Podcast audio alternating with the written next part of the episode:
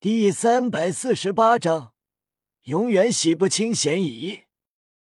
二供奉逃走，夜雨便加入围攻刺豚斗罗的行列。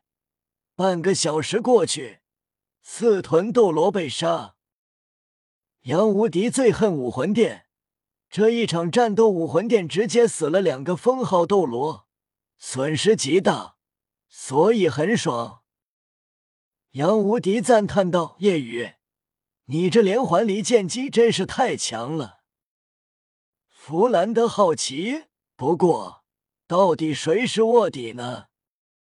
大师他们都想知道。夜雨每次都能事先知道武魂殿的计划，说明是有卧底的。夜雨摇头，其实并没有卧底。弗兰德错愕，没有卧底。那你是怎么能每次事先知道？夜雨神秘一笑，这个以后再告诉你们。好山羊，你对毒很有研究，一些毒方面不比小三逊色多少。你去看看血液的情况。嗯。不久后，千道流与千仞雪回到了武魂殿。千仞雪去疗伤。千道流来到教皇殿，闭关的比比东感应到千道流的气息，便出关。千道流问道：“大供奉，有什么事吗？”千道流将所发生的事情说了一遍。比比东脸色难看，宫变行动竟然也失败了，又是因为夜雨。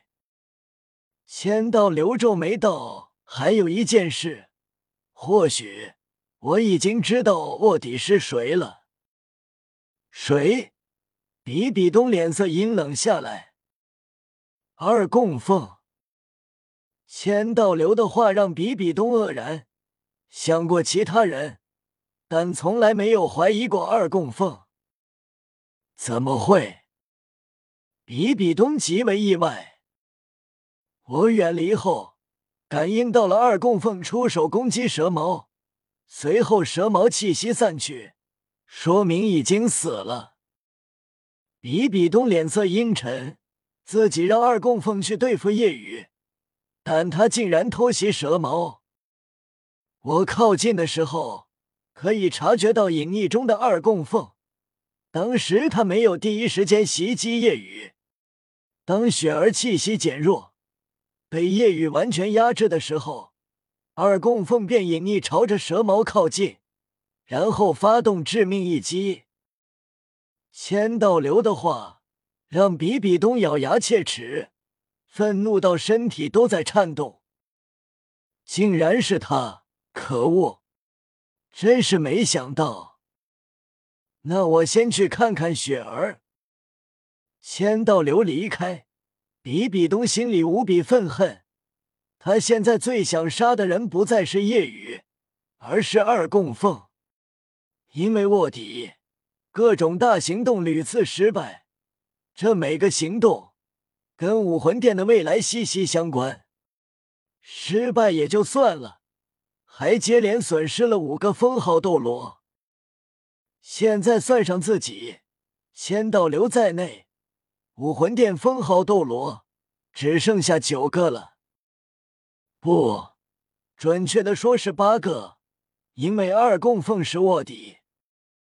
此时，二供奉步履蹒跚靠近武魂城，二供奉是卧底这件事已经传开。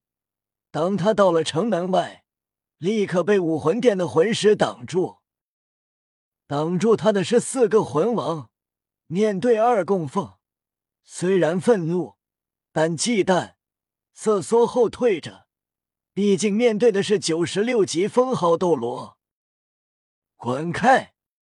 别挡路！二供奉憋屈愤怒的很，看到有人挡在城门口，直接破口大骂。然而，就当二供奉准备冲进去的时候，一股极为强大的威压直接扑压而来。威压之强大与恐怖，直接让九十六级的二供奉都感觉身体猛地一沉，受伤的他被压迫的一口鲜血吐出。二供奉骇然看向上空，比比东巍然落下。二供奉恭喜道：“教皇的实力更进一步了。”自己九十六级，面对比比东的威压都会受影响，说明比比东的实力已经远在自己之上。现在的比比东实力确实极强，双生武魂的他。全力以赴，不比千道流逊色。你还笑得出来？比比东大袖一挥，二供奉直接被恐怖的力量席卷飞出去，砸落在百米远处的地面。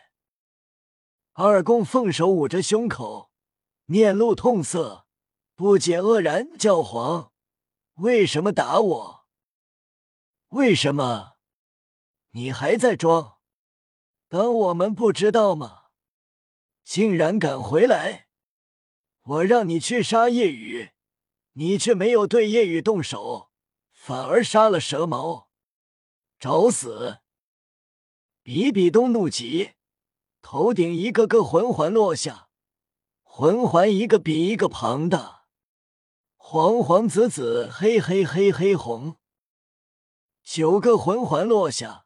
在比比东周身萦绕，看到比比东要下杀手，二供奉急忙道：“我不是卧底，教皇，你听我解释，我们被夜雨骗了。”比比东脚步一滞，眉头皱起：“你不是？”教皇是这样的，二供奉将刚才的事情说了一遍。比比东脸色阴晴不定，隐匿准备偷袭夜雨，但夜雨说出了谁是卧底，怒极的他就打算先杀了卧底，但其实是中计了。你不是卧底，那谁是？虽然二供奉这么说，但谁知道不是为了继续隐藏自己能待在武魂殿而故意这样说。虽然听起来没多大毛病，但有很多疑点。他说卧底是谁，你就信了，然后就去杀蛇矛。二供奉苦着脸道：“我也不知道，叶雨其实知道我隐匿在暗处，说给圣女，实则是故意说给暗中的我听得。教皇，我不是卧底，如果我是。”我也不可能会回来啊！不可能回来。如果是打算继续当卧底呢？见比比东还有些怀疑，二供奉欲哭无泪，心里更恨叶雨。我真不是啊！我意识到中计后已经晚了，想跟刺豚联手，他不相信我。我对战夜雨，全力战斗。远离的大供奉应该能感觉到，我真不是。然而，比比东已经不太相信了。谁知道这些不是演的？但比比东半信半疑，没有下杀手，冷声道：“在真正卧底没有查出来前，你就一直有嫌疑。从现在开始，你不能离开武魂殿半步。”现比比东还不信，二供奉更为憋屈，百口莫辩，只好点头。毕竟命保住了。二供奉心里暗暗发誓：我一定要尽快找到卧底，洗清我的嫌疑。